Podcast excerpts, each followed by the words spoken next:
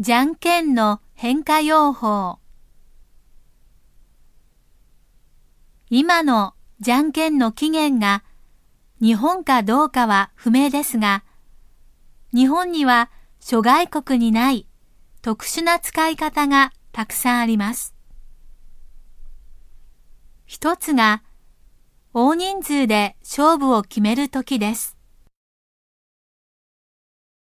まず、チョキを排し、グーとパーだけで決めます。全員で同時に出して、多い方、あるいは少ない方を勝ちとします。淘汰したい人数が多いか少ないかでどちらにするかを決めます。グーとパーの多いの、少ないのと掛け声をかけます。